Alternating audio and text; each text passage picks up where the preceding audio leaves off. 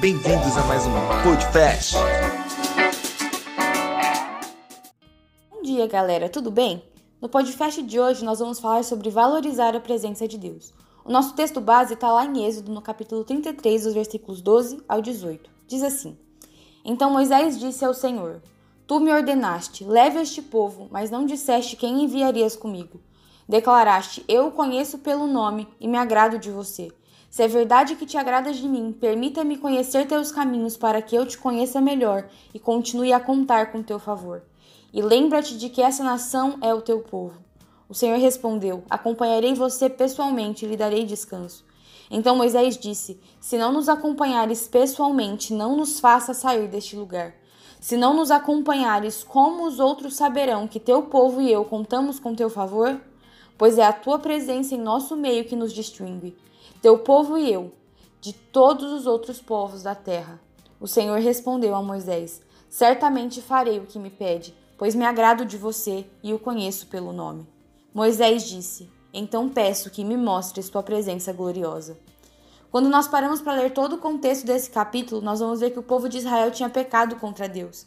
Enquanto Moisés estava no Monte Sinai recebendo as instruções do Senhor, ele demora para descer. O povo no acampamento decide construir um bezerro de ouro para adorar. Quando Moisés volta, vê toda aquela situação, Deus diz para ele que vai destruir o povo. Moisés intercede pelo povo e Deus então decide que ele não vai mais destruir o povo, mas também decide que não iria mais estar no meio deles. E é esse o contexto da oração de Moisés. Moisés havia aprendido a valorizar a presença de Deus. Ele percebeu que era a presença de Deus que diferenciava o povo de Israel de todos os outros povos. Tudo isso porque Moisés se relacionava com Deus de maneira profunda. E isso ensinou para ele a importância da presença de Deus e mostrou para ele coisas que os outros não sabiam. Enquanto o povo ouvia o que Moisés tinha ouvido do Senhor, Moisés tinha um relacionamento face a face com Deus. E por isso a oração de Moisés é essa. Ele pede para que Deus dê a ele revelações mais profundas. Ele pede para conhecer o Senhor e os planos dele de maneira mais profunda.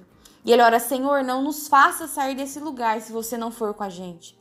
Moisés preferia ficar no deserto a sair dali sem o Senhor porque ele sabia que o que fazia a diferença entre o povo de Israel e os outros povos era a presença de Deus, e ele valorizou isso. Por causa do relacionamento de intimidade que Moisés tinha com Deus, Deus se agradava dele. Então Deus responde à oração dele e atende ao pedido dele. Quando ele ouve isso, o pedido de Moisés é para uma revelação ainda mais profunda da presença de Deus e de quem Deus é. Ele pede: Senhor, me mostra a sua presença gloriosa. Não havia nada mais precioso para Moisés do que a presença de Deus. E todo esse amor que ele tinha foi cultivado em um relacionamento de intimidade.